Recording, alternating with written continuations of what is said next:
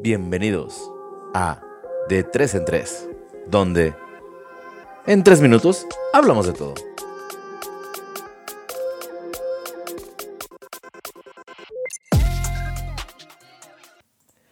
¿Qué onda, gente? El día de hoy yo quiero platicarles sobre la pinche polaca, sobre la política. Y créeme que va a ser tal vez la única vez que tú me escuches hablar de política en este, en este canal, en este podcast. Pero es importantísimo para mí hablarte de política porque la política y todos sus menesteres aplica 100% en cualquier relación interpersonal que tú tengas. Y tal vez me preguntes, ¿cómo es eso? Bueno, la política solo es la ciencia o el arte de negociar y de poner claros los parámetros para que una comunidad funcione correctamente. Y si hablamos de pareja, bueno, entonces tienes una comunidad de dos.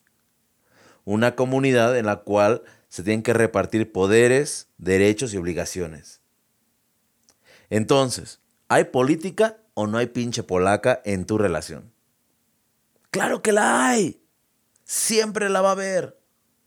El problema es que de repente nosotros pensamos que con el simple hecho de amar es suficiente. Y no. Desgraciadamente no funciona así. No basta con que ames. No basta con que realmente estés dispuesto a dar la vida por otra persona.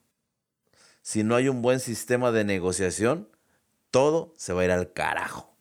Así es que te recomiendo, te suplico que hoy te des la oportunidad de sentarte y de crear una buena política en tu relación.